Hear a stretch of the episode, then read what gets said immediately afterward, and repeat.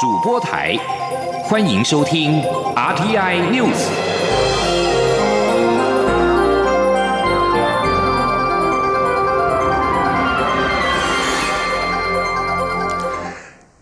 各位好，欢迎收听这节央广主播台提供给您的 RTI News，我是陈子华。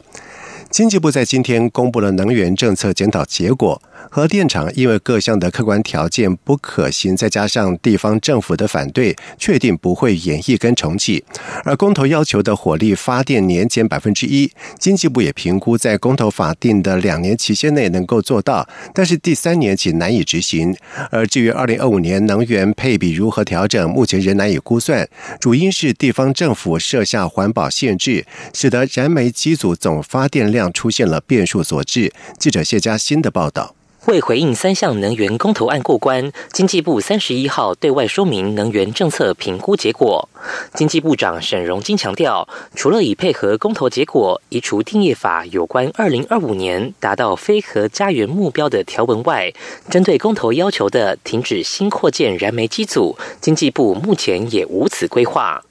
至于以核养绿，沈荣金表示，经过归零思考、重新评估，发现不管是延役或是重启，都困难重重。像是面临延役申请来不及、核废料无处去、国会反映民意而难以支持延役预算等多面向挑战，且核四重启也需要立法院废除核四计划与原厂翻修合约等作业，总期程超过六到七年，因此核电确定会如期除役。不会演绎与重启。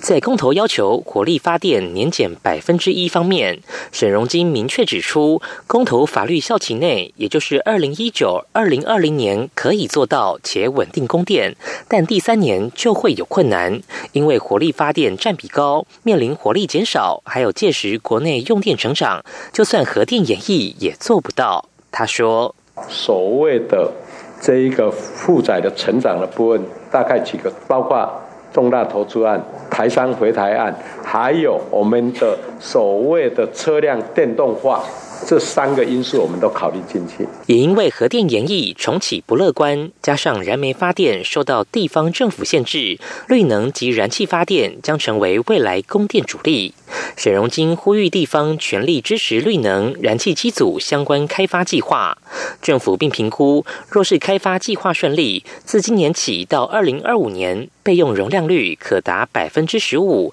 备转容量率可达百分之十，达到稳定供电。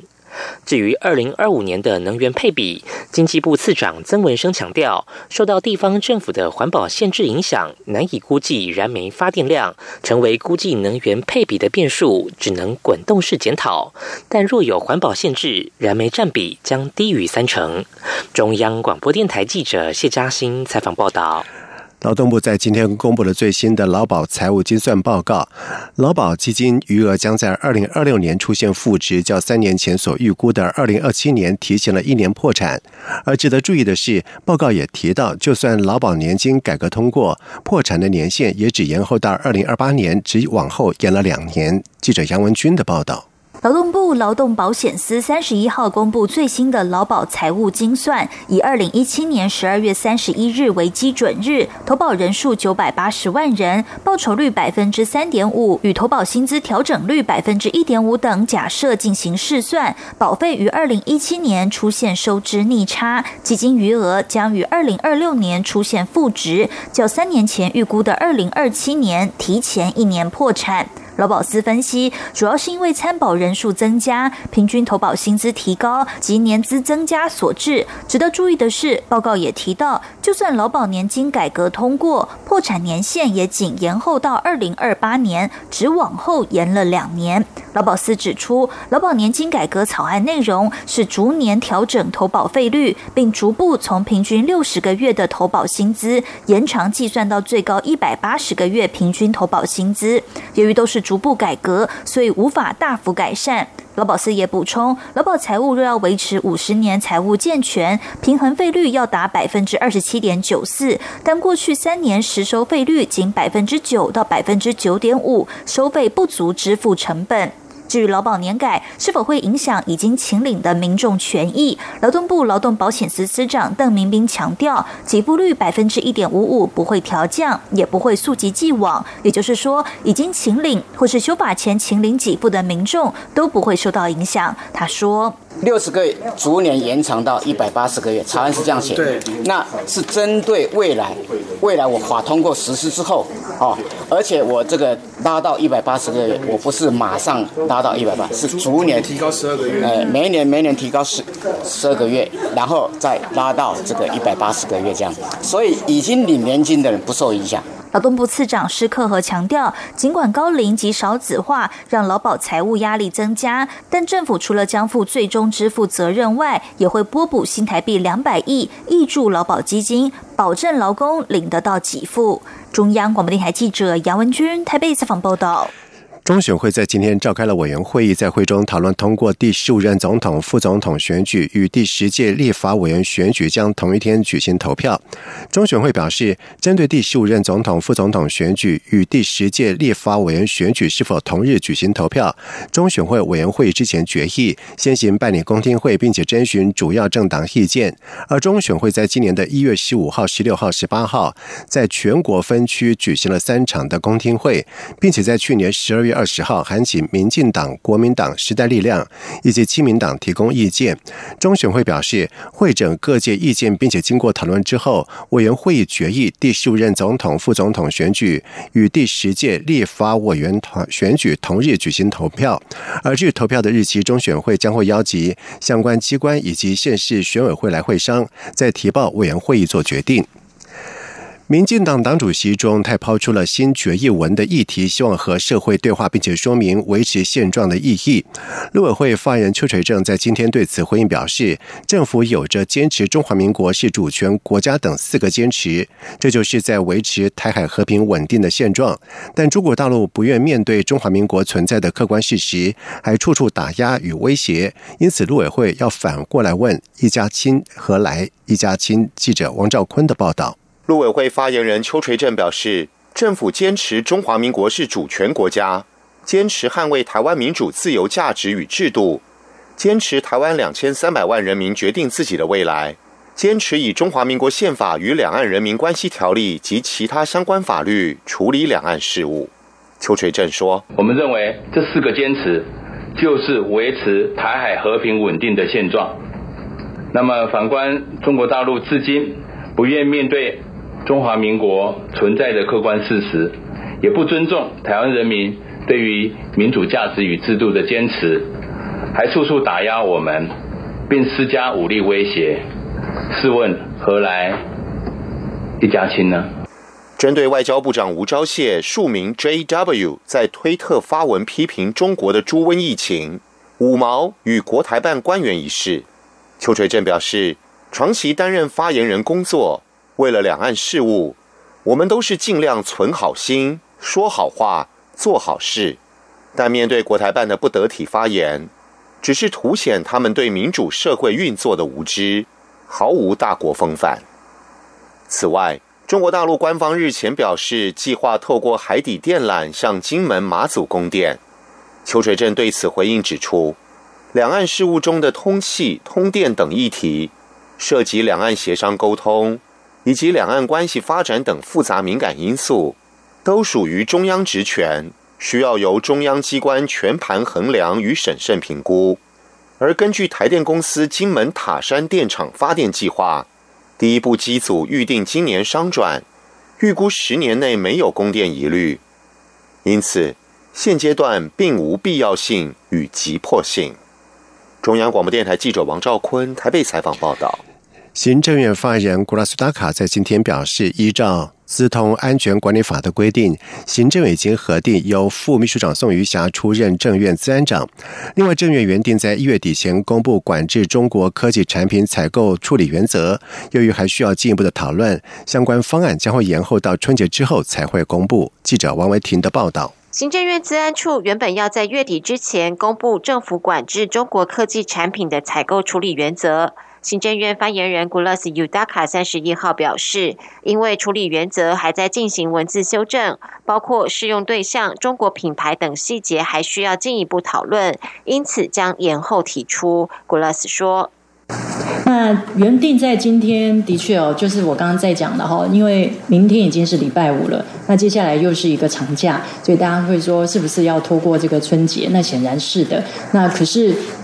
这个原因倒不是因为有什么样哦很特殊复杂的理由，纯粹就是现在进行最后文字的修正。古勒斯表示，行政院三月时可能会提出管制采购名单。他强调，政府是基于国安和治安考量，并非为了打击中国企业。古勒斯说，政院预计三月提出管制名单，且名单内容会随时变动。另外，古拉斯表示，根据《自通安全管理法》第十一条规定，公务机关要设定自通安全长，自安长由首长指派副首长或其他适当人选兼任。而行政院院本部的首长是秘书长，副首长为副秘书长。他说，政院一月初就核定，由副秘书长宋余霞担任行政院的治安长，督导治安业务。中央广播电台记者王威婷采访报道。中国大陆在去年八月爆发了非洲猪瘟之后，台湾边境防疫进入了警戒。春节连假期间，两岸往返人潮将增加，各界关心非洲猪瘟防疫工作是不是能够维持警戒。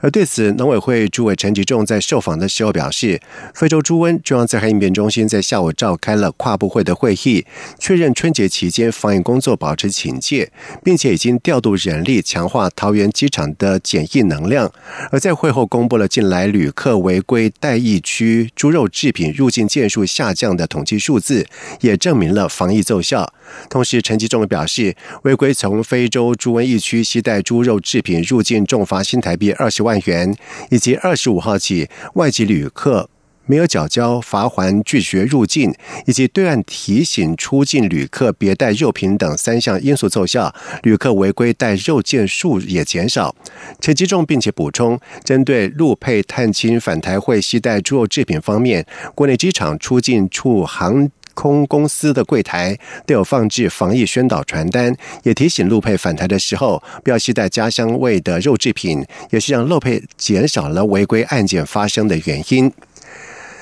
在外电消息方面，中国国务院副总理刘鹤已经率团抵达了华府，跟美国方面就贸易问题展开会谈。但是，中国商务部发言人高峰在今天被问到谈判进展的时候，只说目前没有更多的细节可以透露。此外，有媒体问到中方在衡量保护智慧财产权所取得的成果是否有具体的标准，高峰则是。重谈旧调说，近年来中国在这一方面取得了巨大的成就。高峰并且声称，中国加强智慧财产权保护的立场是坚定的、一贯的，在未来将会采取更多的有力措施，在立法、司法、行政、执法等各方面进一步加大对智慧财产权全方位的保护力度。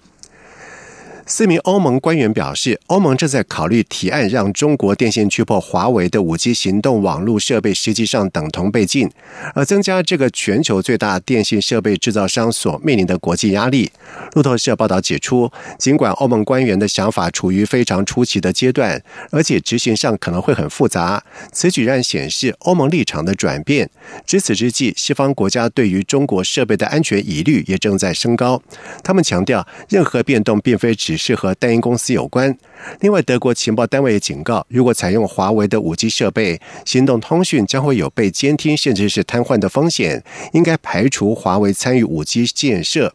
而华为发言人则是表示，华为在网络安全方面的记录很干净，对于间谍跟破坏活动的指控，华为是予以否认。南韩媒体报道指出，二月底第二次川金会即将展开之际，美国情报高层关于北韩不太可能完全契合的言论，除了意在示警美国总统川普，也是为施压北韩。南韩中央日报在今天报道，美国参议院情报委员会在日前举行了一项听证会，中央情报局局长哈斯佩尔在会中针对洲际弹道飞弹表示，北韩政府正在专注于开发直接威胁美国本土的远端核武装。报道并且说，有评论分析认为，美国情报高层公开提出北韩契合怀疑论，而美国国家情报总监科茨则是表示，因为观察到部分的活动跟北韩全面非核化相违背，所以他们的评价非常具有说服力。换句话说，美国正在持续观察相关的活动，发现北韩一直在进行核物质铀浓缩铀产生和开发洲际弹道飞弹。以上新闻由陈子华编辑播报，这里是中央广播电台台湾之音。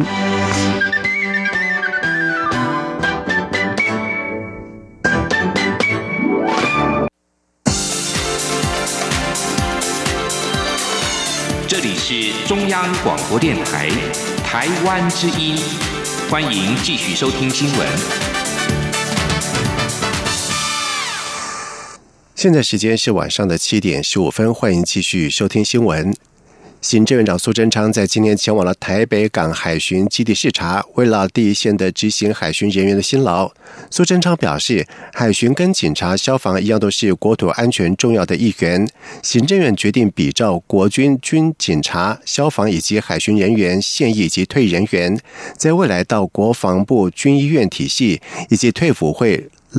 荣民总医院体系就医门诊、急诊免收挂号费。记者王维婷的报道。行政院长苏贞昌三十一号前往台北港海巡基地视察，感谢海巡人员在非洲猪瘟防疫工作尽心尽力。苏贞昌表示，蔡英文总统日前宣誓，政府对于海巡、警察及消防同仁，包括退役人员，应该特别照顾与关怀。因此，行政院决定，警消及海巡人员，包括退役人员。未来在国防部军医院体系及退辅会荣民总医院体系就医门急诊免收挂号费，所需经费约新台币两千九百万元，将由两系统医院自行吸收。另外，在两系统医院住院的病床优先顺序及自费健检折扣也比照军人。苏贞昌说：“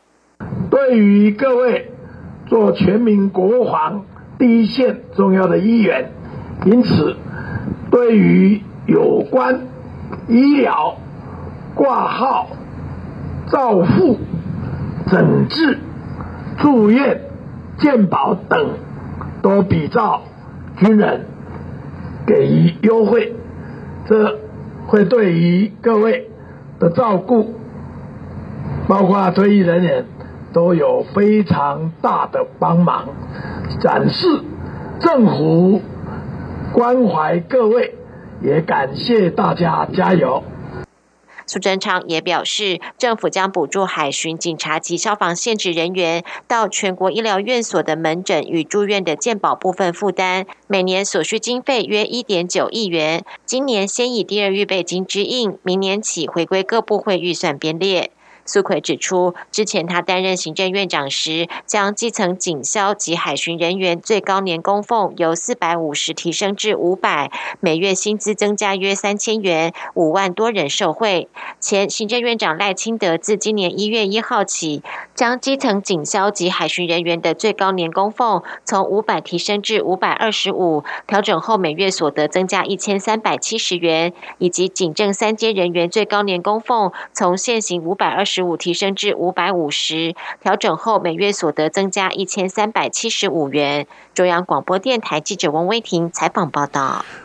国民党立院党团表示，劳动基金跟四大基金亏损可能跟政府要求护盘台股有关。而对此，行政院发言人古拉苏达卡在今天表示，民进党政府二零一六年执政以来，四大基金跟国安基金没有为了护盘进场。记者王维婷的报道。劳动部公布，劳动基金去年十月亏损新台币一千两百多亿元。国民党立院党团进一步公布四大基金的财务状况。指出劳退和劳保基金都呈现亏损，国民党立委质疑相关基金投资亏损可能与政府要求进场护盘台股有关。对此，行政院发言人古拉斯尤达卡三十一号表示，民进党二零一六年执政以来，四大基金和国安基金从来没有为了护盘台股而进场。他表示，劳动基金规模四点二兆，去年投资结余亏损新台币七百二十六亿多元，但是到今年一月二十五号为止，已经赚回九百五十三亿，还有盈余两百二十七亿元。古勒斯说。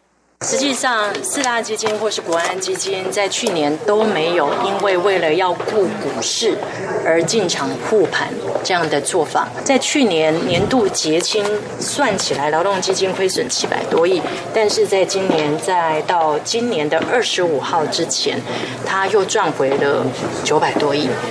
另外，劳保基金目前规模六千八百亿元，去年收支逆差为两百五十一亿。但是，攸关劳保改革、明定政府负担最终支付责任的劳保条例修正草案，仍在立法院尚未三读通过。古拉斯表示，若立法院来不及三读，行政院今年还是会规划筹编明年预算，于二零二零年拨补两百亿元进入劳保基金。中央广播电台记者王威婷采访报道。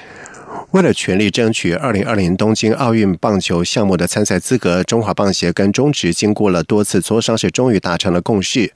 中华代表队组训赛以及总教练人选都将由中职全权主导决定，组成最强的中华队出征。记者杨仁祥、江昭伦的报道。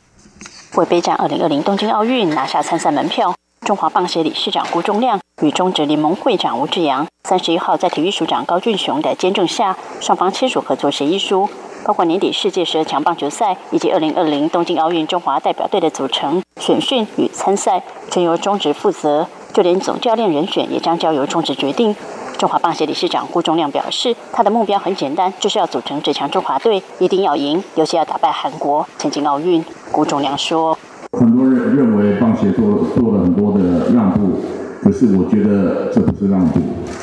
这是国家会进步，所以我觉得，只要我们国家会进步，我们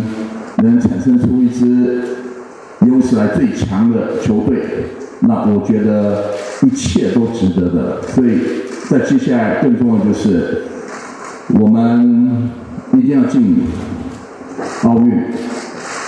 不管如何，我们要进奥运，然后我们要绝对要打败韩国。中职联盟会长吴志阳表示，由于十二强赛事在即，中职会在年后组成选训委员会，四月由中职球团推举总教练人选。一旦通过选训委员会确认，未来就会由总教练提出教练团与选手名单，并安排与中职明星队进行对抗赛，以赛代训。吴志阳说：“我们希望，呃，这个总教练在四月四月中左右就一定要确认，嗯，然后接下来就会紧锣密鼓了。”因为这一次的强度啊，因为我们呃十二强一定要想办法抢下这个门票。我们甚至已经安排好今年的明星赛，啊，我们要改变啊。今年的明星赛，我们就是可可能由我们选出来的这个中华队来对中职明星队啊，来用这两个队来来来来做这个，也算是一个提前的一个训练。吴志阳表示，预估未来中华队的组成九成都会来自中职，但仍需要中华棒协出面征召旅外选手。中职与棒协一定会相互合作，抢进二零二零东京奥运，争取最佳成绩。中国电台记者杨日祥、张昭伦台北采访报道。在外电消息方面，墨西哥总统洛佩兹·欧布拉多在三十号宣布，墨西哥的反毒作战结束。他说，政府不再动用军队抓捕。毒枭摆在第一要务，但是这项宣布已经让批评者质疑。他们指出，这名左派总统尚未把军人撤出街道，实现自己的竞选承诺。而且，罗贝兹·欧布拉多正在提议创建一支国民卫队来对抗组织犯罪。反对者认为，此举反而是会让国家永久的军事化。从二零零六年以来，墨西哥便持续部署军队来打击强大的贩毒集团。但是这项战略受到了广泛的批评。尽管当局的确逮捕到了多名重要的毒枭，而一股暴力风潮也随之而来。因为分崩离析的贩毒集团不仅跟军方作战，也会彼此的对抗。洛佩兹·欧布拉多在三十号被问到，他去年十二月就任以来，政府是否已经抓到任何的毒枭？他说。战略已经改了，而从军队在十三年前进驻街道以来，墨西哥总共记录到超过了二十万起的谋杀案，部分州别的杀人案的比率堪称是全球情势最暴力的国家。而去年则是墨西哥记录上最暴力的一年，一共发生了三万三千三百四十一起的杀人案。洛佩兹·欧布拉多已经提出一系列的社会计划，他表示这些计划将能够终结助长暴力犯罪的贫穷问题。西班牙爱佩通讯社表示，委内瑞拉当局在三十号逮捕了三名的一一一的外籍记者以及一名司机，而这也是美国政府对于报道美国策动罢黜美国总统马杜洛新闻的记者所进行的一新一波的逮捕行动。哥伦比亚籍的摄影师。莫培兹和他的委内瑞拉的司机萨拉斯在报道反政府抗议活动的时候遭到了逮捕，而 E.F.E 驻卡拉斯卡斯分局长费兰德斯则是表示，在数小时之后，情报人员在饭店当中逮捕了西班牙籍的记者卢艾达以及哥伦比亚籍的电视制作人瓦尔格斯，而这支报道团队在这个月稍早的时候从哥伦比亚首都波哥大出发，在这波逮捕的行动之前，美国当局在这个礼拜已经。驱逐了两名被捕的智利的记者，而此外，根据一名法国外交消息人士在三十号表示，法国大使馆正在寻求释放两名因为报道委内瑞拉动乱而被捕的法国记者，在被指控选举舞弊，并且造成美国经济崩坏，导致数百万委内瑞拉人出走。马杜罗正面临接替前总统查韦斯以来最大的挑战。印度商业标准报在今天引述政府调查显示，二零一七年中到二零一八年中，印度失业率增加到四十五年来的最高点。这是总理莫迪在大选前几个月遭遇的最新的挫折。路透社引述商业标准报的报道，国家采样调查办公室对二零一七年七月到二零一八年六月的评估显示，当时的失业率是来到了百分之六点一，是一九七二年到一九七三年以后的最高点。而在这个月的稍早，印度主要的智库印度经济监测中心则是表示，在去年印度共减少了一千一百万个工作机会。接下来进行今天的前进新南向。前进新南向。